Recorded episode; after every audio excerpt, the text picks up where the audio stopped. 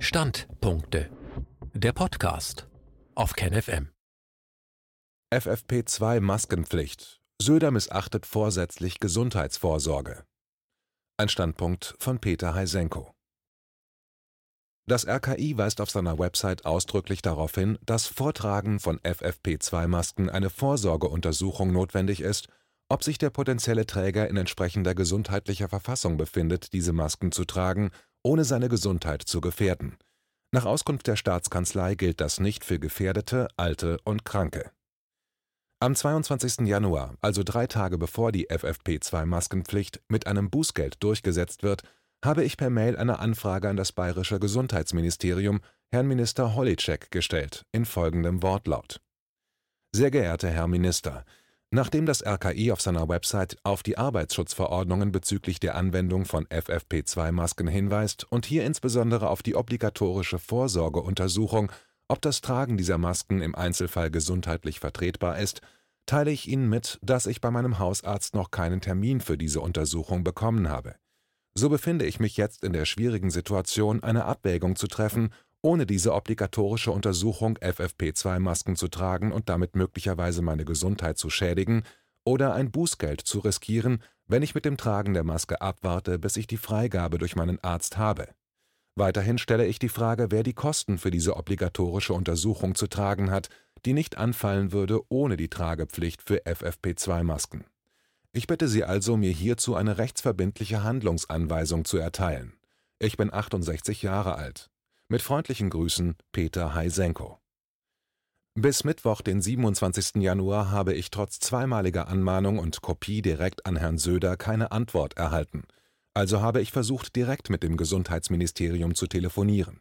Das habe ich nach 20 Minuten in der Warteschleife aufgegeben. Bei meinem Anruf direkt in der Staatskanzlei wurde ich nach wenigen Minuten mit einem Mitarbeiter verbunden. Dieser war offensichtlich mit dem Thema bereits vertraut, denn er antwortete mir, obwohl er vorab sagte, dass er nicht vom Gesundheitsministerium ist. Die Kurzform seines Redeschwalls lautet Arbeitsschutzverordnungen gelten nur für Menschen während der Arbeit. Das empfinde ich als menschenverachtend. Seinen Namen wollte der Mitarbeiter nicht nennen. Die FFP2-Verordnung ist völlig sinnlos und müsste sofort widerrufen werden. Immer wieder wird darauf herumgeritten, dass dem Gesundheitsschutz der Alten, Kranken und Gefährdeten besondere Aufmerksamkeit zu widmen ist. Tatsache ist nun, dass insbesondere die Gesundheit dieser Bevölkerungsgruppe durch das Tragen von FFP2-Masken gefährdet sein kann.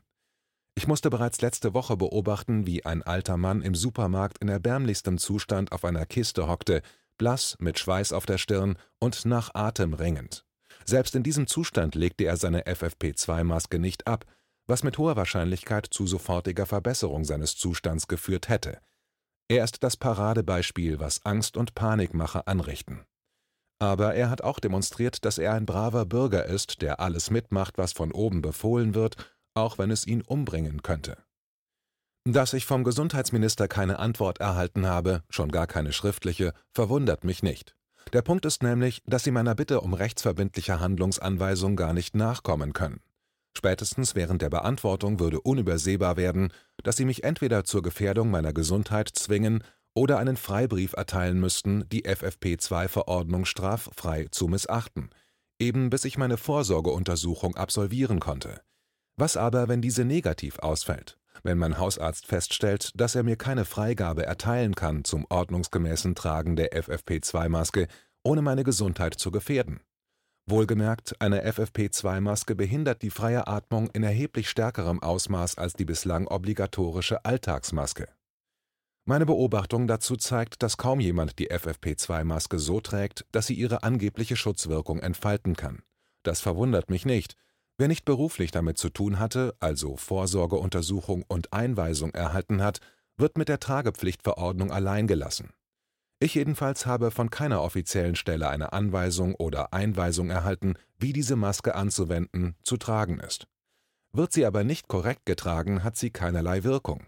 Abgesehen davon, dass sie in jedem Fall Hautkrankheiten und Augenprobleme auslösen kann, von der immanenten Gefahr ganz abgesehen, dass man treppab einer erhöhten Sturz also Verletzungsgefahr ausgesetzt ist, wegen der Behinderung der Sicht nach unten. So ist festzustellen, dass diese Verordnung völlig sinnlos ist und sofort widerrufen werden muss. sie gefährdet meine Gesundheit und bewirkt so das Gegenteil dessen, was angeblich ihr Sinn sein soll. Im Corona-Zirkus passt nichts zusammen.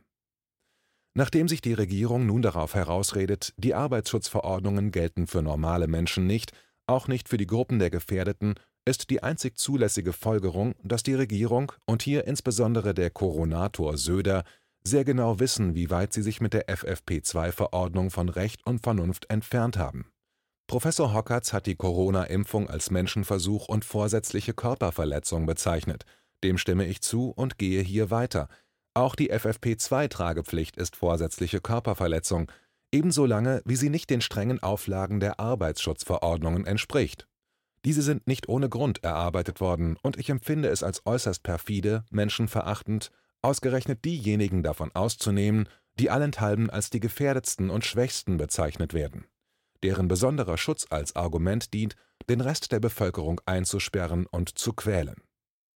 So muss ich wieder einmal feststellen, im Corona-Zirkus passt nichts zusammen.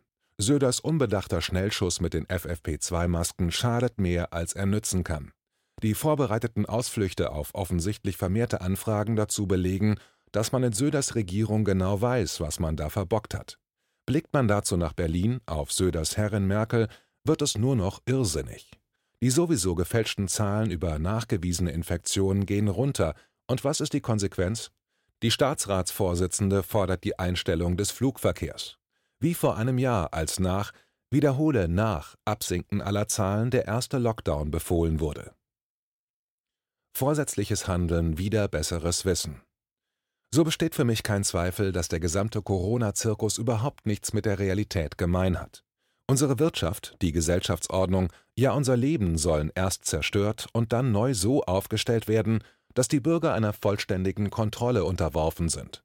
Wir sollen uns mit Impfstoffen vergiften lassen, die am Menschen selbst erprobt werden, und niemand wissen kann, wie sie sich in absehbarer und ferner Zukunft auf unser Dasein auswirken werden. Und nochmals, Niemand kann darüber heute eine verlässliche Auskunft geben.